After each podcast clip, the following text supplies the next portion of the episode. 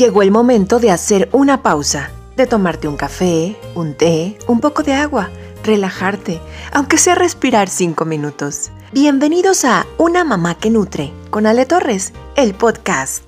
Comenzamos.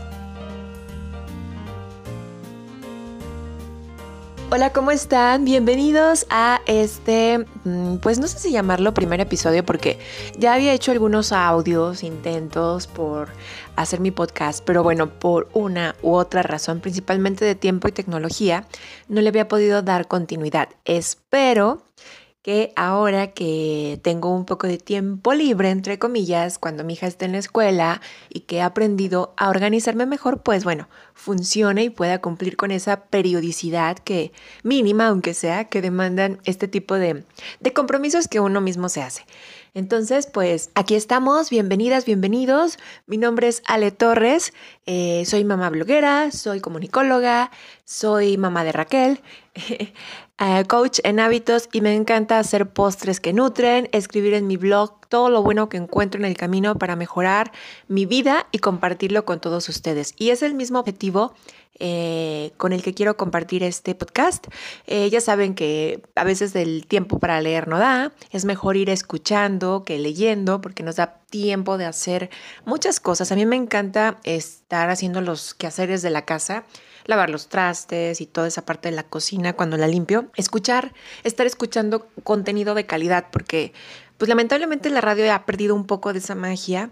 Eh, a veces me clavo en el mundo de las noticias porque es un mal vicio que tengo, una, una deformación profesional que adquirí.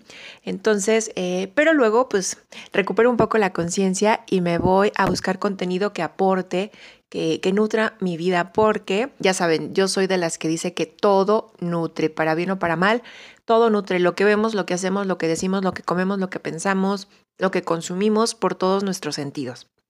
Entonces, bueno, pues esta también es parte de eh, mi aportación que quiero compartir con ustedes como una capsulita de, de, información que les sea útil, que les sea de beneficio para ustedes, para su vida, para las de sus familias, para que mejoren, aunque sea un poquitito, un poquitito, eh, la situación actual en la que viven. Eh, ¿Por qué? Porque yo así lo he hecho y la verdad eh, no ha sido fácil, pero el proceso lo he disfrutado mucho, he aprendido mucho, sobre todo a partir de que tuve la bendición y la dicha de convertirme en mamá. Y bueno, pues en este episodio, el primero de este año 2020, eh, no quise iniciarlo de otra manera más que por un tema que me ha brincado mucho y seguramente a muchas, muchos de ustedes también, que es el tema de mm, las finanzas, el dinero, eh, cómo queremos siempre a, fin, a, principios de año como que el propósito, ¿no? De este año sí voy a ahorrar, este año sí voy a resolver el tema del dinero. Siempre todos traemos un tema con el dinero de una u otra manera. Y bueno, más allá de que nos creamos la idea de que somos muy malos para el dinero, malos administradores, no sabemos X, Y cosa. Algo que les quiero compartir el día de hoy es primero que se quiten todas esas malas ideas que se han hecho con relación al dinero, que nos han metido desde chiquitos, desde generaciones en la familia con relación al dinero, porque finalmente el dinero no es más que una cosa inventada por el hombre, pero llena de mucha energía. Y eh, bueno, algo de eso quiero platicarles en este episodio, no sé si en el siguiente, porque si en este no alcanza, eh, pues lo haremos en el siguiente capítulo. Precisamente esta semana en mi blog escribí el post que se llama Ahorrando y con el atole disfrutando. Ya saben que yo escribo de todo, pero no puede faltar también una recetita rica, saludable, nutritiva que ustedes puedan preparar para toda su familia. Entonces, eh, en el post les comento precisamente cómo fue que yo pude resolver, cómo pude pagar. me acuerdo y dijo, ¿cómo es posible? Y no lo puedo creer a veces. Yo tenía tres tarjetas de crédito, las tres ya al full, al tope, yo no, así como que no, no, no les cabía nada más. Y bueno, lo que yo quería ya era decir, bueno, o sea, pagaba más intereses ya de lo que la usaba. Y afortunadamente en ese entonces eh, yo tengo un amigo que es de Colima, ahorita ya vive en Tijuana, en San Diego, que eh, se hizo asesor financiero. Entonces, en ese tiempo, no recuerdo hace cuánto, yo estaba trabajando en el INIFED, este, me mandó me mandó, me compartió el libro de El hombre más rico de Babilonia, lo devoré, me cayó así como que en el momento justo en el que yo decía, ¿cómo puedo hacer para resolver estas tarjetas? Lo de esta bronca con esas tarjetas, yo no quiero tener tres tarjetas, porque la verdad es que trabajaba para pagar tarjetas y renta, y la verdad era una situación un poco incómoda, poco agradable, pero bueno. No hay mal que dure 100 años, ¿verdad? El caso es que en este libro yo aprendí eh, muchas cosas, me gustó mucho la historia. Es un libro muy bueno. Seguramente lo encuentran en internet y si no, eh, escríbanme y se los hago llegar a sus correos. Pero yo ahí aprendí una fórmula que eh, sigo usando todavía porque pues las deudas no se acaban. Y es que las deudas, tener deudas en sí no es malo. El problema es tener deudas malas. Pero en otro episodio les platicaré de la deuda. Entonces les decía que eh, ese libro del hombre más rico de Babilonia propone una fórmula del 70-20-10 que fue la que me encantó, la que apliqué y me ayudó a resolver el pago de las tarjetas. Pude cancelar dos, me quedé solo con una y bueno, pues ahí la hemos, la hemos ido llevando. Eh, ¿Qué es el 70-20-10? Es la fórmula que eh, explica que del 100% de tus ingresos, el 70% lo usas para cubrir tus gastos, que no, pues, se pueden evitar, el 20% para tu deuda y el 10% para ahorro. Dices, ¿cómo voy a ahorrar si debo? Si yo sé, pero si no le hacemos así, ni terminamos de pagar y ni ahorramos. Entonces, bueno, eh, con esa estrategia yo logré liquidar las dos tarjetas, como les decía. Además, eh, también no sé cómo le hice, yo creo que de lo que ahorré, no sé, no sé. Pude, eh, me hice a la idea. Yo creo que es de las mejores decisiones que he tomado y es la que les quiero dejar a ustedes para pensar. Mm, mi amigo Pepe, el que me mandó el libro al poco tiempo, eh, me habló para ofrecerme un seguro de vida. Y yo siempre, siempre me he resistido a comprar seguros de vida porque decía, bueno, pues, ¿para qué voy a comprar un seguro que disfruten los demás? Ya saben, una que es egoísta, ¿no? Entonces, pues si me muero, pues ahí se ve, ¿no? Pero en ese entonces yo era una mujer soltera, no tenía planes de casarme, mucho menos de tener hijos. Tenía una situación de salud deprimente. Tenía gastritis, colitis, todas las citis del mundo. Y lo único que dije, bueno, cuando me lo planteó, le dije, es que yo no quiero ningún seguro de vida que cobren cuando yo me muera, se me hace muy injusto. Me dice, no, es que este Después de cierto tiempo puedes retirar de tus fondos y puedes decidir tú qué hacer con ellos, ya sea que los reinviertas y o los uses para X o Y cosas. Y yo, bueno, pues entonces vamos a probar. Le dije que sí, porque también pensé, dije, bueno, también si me muero, pues pobres de mis padres, ¿no? Que van a venir a buscarme hasta la Ciudad de México desde Colima, ¿cómo me van a llevar? Ya saben, una que tenía la mente en otras cosas. Y lo hice también para evitarles dolores de cabeza a mis papás o a quien se pudiera hacer cargo de mí en algún momento dado, ¿no? Que, que nunca sabemos cuándo va a ocurrir. Y así lo hice. Le compré el seguro, le estuve pagando cada, todavía le sigo pagando cada mes cierta cantidad.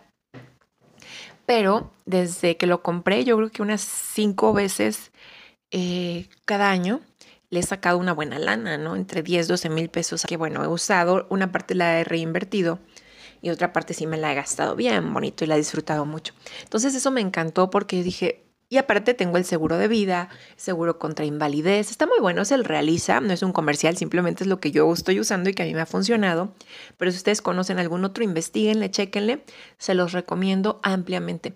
Es una forma, eh, yo ya no estoy trabajando como empleada, ya no estoy cotizando ni seguro, ni afuera, ni nada.